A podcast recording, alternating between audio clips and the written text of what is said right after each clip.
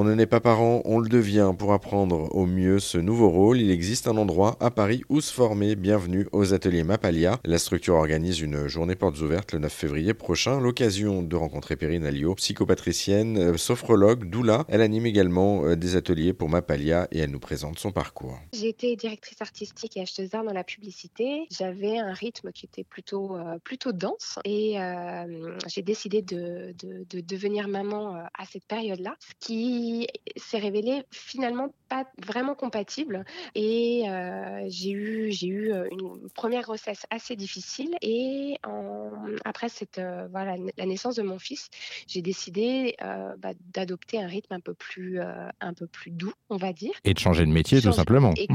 exactement, et changer de métier, tout simplement. Vous, avez changé de vie, effectivement, pour, pour trouver une certaine sérénité. Qu'est-ce que vous avez développé, justement, comme métier, comme corde à vos arcs? Alors, je me suis formée tout d'abord à l'accompagnement, notamment coaching, puis vers une méthode un peu plus douce qui est la sophrologie. J'ai appris également le yoga et la méditation pleine conscience. Vraiment des outils qui sont doux, qui permettent vraiment une connexion à soi, à l'autre et au monde. Et du coup, vous avez continué parce que vous avez aussi développé d'autres compétences, notamment euh, vous faites aussi un petit peu, euh, bah, vous êtes doula aussi dans la vie, donc euh, il y a, d'autres compétences que vous avez réussi à, développer. Oui, tout à fait. En fait, j'ai pas vraiment cherché à travailler dans le domaine de, de, la périnatalité à la base, et puis en fait, des femmes enceintes sont venues naturellement vers moi, et c'est comme ça que j'ai commencé l'accompagnement, sachant que j'ai eu, j'ai pu moi expérimenter d'être accompagnée justement par, par, par des femmes pendant mes grossesses, et, et les choses se sont fait finalement hyper naturellement par transmission, mais également grâce à un certain nombre de formations que j'ai pu, que pu faire et de spécialisation par rapport à, à, la maternité. Alors ça, c'est pour votre parcours. Aujourd'hui, vous êtes une, femme épanouie, on l'entend. vous avez rejoint donc l'équipe d'Audrey Bourgeon au sein des, ateliers Mapalia. c'est quoi déjà ce, lieu, en fait, cette, cette structure, ces ateliers? Alors, Audrey a créé un espace qui est vraiment dédié aux femmes, aux couples, un espace vraiment qui se veut très cocon et bienveillant, de façon à pouvoir se renseigner, s'informer et puis également pratiquer des techniques qui peuvent leur être utiles pendant la maternité, que ce soit pour mieux vivre leur grossesse, préparer leur accouchement, accompagner leur bébé et s'accompagner elle-même aussi lors du postpartum et faire en sorte qu'en fait ça soit un espace en fait de rencontre, d'échange et de partage lié au sujet de la maternité d'une façon large. Vous parliez tout à l'heure de, j'allais dire, de, de, petites choses à savoir, de conseils que vous donniez justement aux, aux, parents ou aux futurs parents. Euh, on en retrouve d'ailleurs dans votre deuxième livre euh, sur euh, la maternité qui est sorti en novembre dernier. Neuf mois pour moi, mon guide slow maternité aux éditions Le Courrier du Livre. Ah, donc, et du coup, ce, justement, ce livre qui est sorti au mois de novembre, votre deuxième livre sur la maternité, là aussi, c'est énormément d'informations qu'on retrouve, hein, justement, de, petites choses, de trucs, d'astuces, de conseils que vous donnez pour bien vivre sa maternité. Quels sont les, principaux conseils que vous pourriez apporter aux parents, justement? Alors, moi, j'ai un conseil vraiment que j'ai expérimenté et on avait beau me le dire, tant qu'on. Voilà, c'est une grosse prise de conscience à faire, c'est de mieux prendre soin de soi pour mieux prendre soin des autres et notamment de son bébé. Très souvent, quand on est maman, on a envie de tout donner, ou papa d'ailleurs, mais de, faire beaucoup pour son enfant, que ce soit pendant la grossesse ou après d'ailleurs. Les nuits peuvent être courtes et on a souvent tendance, entre guillemets, à hum, vouloir accompagner son bébé, sauf qu'on s'oublie un petit peu et on est dans une, dans une conjoncture où effectivement on n'est pas forcément toujours aidé, surtout si on habite en région parisienne. Souvent la famille est loin, on se retrouve un peu seul, on n'a pas forcément euh, des amis, des voisins ou de la famille à proximité qui peuvent nous accompagner et nous soulager. Donc euh, ça peut générer aussi beaucoup de stress, beaucoup de fatigue. Et euh, il y a vraiment une image que j'aime beaucoup par rapport à ça, c'est que quand on prend l'avion, généralement ce qu'on nous dit, c'est mettez le max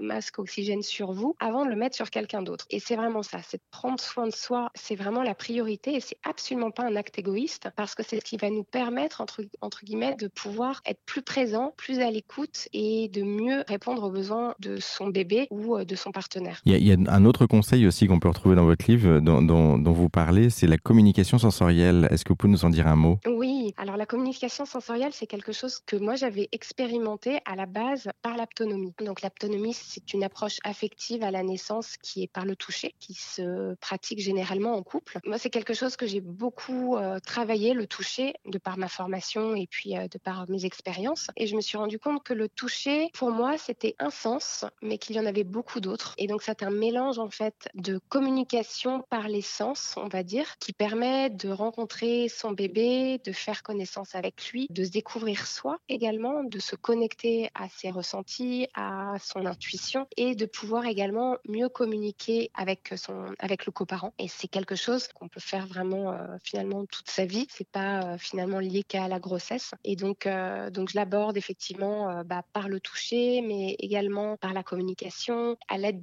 entre guillemets des différents sens, que ce soit l'auditif, le, le, le visuel, le kinesthésique également, et puis l'environnemental qui permet en tous les cas de créer un espace entre guillemets qui va nous permettre de, de se poser, on va dire, et de se rencontrer et donc par conséquent rencontrer l'autre, que ce soit euh, le coparent ou que ce soit son bébé. Deux dernières petites choses, Perrine, avant de, avant de conclure cette, cette, euh, cette interview. Je voudrais qu'on revienne juste sur un, un, des conseils aussi qu'on retrouve dans votre livre et que vous avez évoqué, c'est le, le, journal de grossesse. Est-ce que vous pouvez nous en dire un mot? Et, et, on terminera par un petit conseil autour du, du postpartum, justement, comment réagir et comment savoir qu'on est en situation de postpartum et qu'est-ce qu'on peut faire? Alors, le journal de grossesse, c'est quelque chose qui est assez, entre guillemets, connu, dans le sens où tout le monde prend son carnet de grossesse, va noter la première échographie, noter euh, la première fois qu'on a senti son bébé. C'est euh, ça, c'est une approche, mais c'est une approche qui peut être complétée par des euh, approches issues de l'art-thérapie. Donc l'art-thérapie, ça peut être l'écriture, ça peut être le dessin, ça peut être le mouvement. Donc c'est vraiment un journal comme un journal intime dans lequel on va pouvoir déposer ses émotions, ses envies, ses besoins, se rencontrer, s'exprimer. Et puis c'est aussi un moyen en fait de développer euh, sa, sa, créativité et son intuition. Puis un petit mot pour terminer sur le, le postpartum. Du coup, euh, comment on sait justement qu'on rentre dans une période de dépression euh, postnatale? Quels sont les symptômes, si on peut parler de symptômes? Et puis surtout, comment est-ce qu'on peut en sortir de ça? Maintenant, on entend beaucoup parler du mommy brain, qui est l'étude du cerveau qui a été faite euh, depuis quelques années. Donc, on s'est rendu compte qu'il y a une vraie modification cérébrale pendant la grossesse et après la naissance de son bébé. Donc ça, c'est intéressant de le savoir parce que euh, il y a vraiment des changements hormonaux, des changements de structure et ça, ça peut rassurer aussi les mères de savoir entre guillemets qu'elles sont normales et ce qu'elles vivent, ça peut être normal. Il y a également le baby blues qui a lieu généralement quelques jours après la naissance, qui est un phénomène qui est complètement normal aussi, qui est physiologique, qui est hormonal. Et puis après, effectivement, parfois, c'est pas systématique, il peut avoir des épisodes plus dépressifs. Ça peut être le, la maman, mais parfois c'est euh, le, le coparent euh, et que ce soit un homme ou une femme d'ailleurs. Et c'est intéressant de pouvoir en tous les cas repérer des signes comme euh, peut-être euh, moins de patience, euh, pleurer beaucoup. Évidemment, on est fatigué, mais des fois plus que la normale. Il y a des grilles en fait qui existent qu'on peut trouver pour pouvoir justement faire des, des, bilans. Je mets toujours en garde parce que c'est vrai que quand on a tendance à faire des, un peu des autotests, on peut faire de, aussi l'autodiagnostic, mais ce qui va être important, c'est vraiment de pouvoir effectivement de se renseigner si on a un doute et qu'on a le sentiment qu'on est un petit peu dépassé par les, les événements. Et c'est surtout de ne pas rester seul, de pouvoir en discuter avec sa sage-femme, avec un médecin, avec son conjoint ou avec sa doula. Pour en savoir plus hein, sur ces ateliers Mapalia et la journée portes ouvertes du 9 février prochain, eh bien direction notre site internet erzen.fr.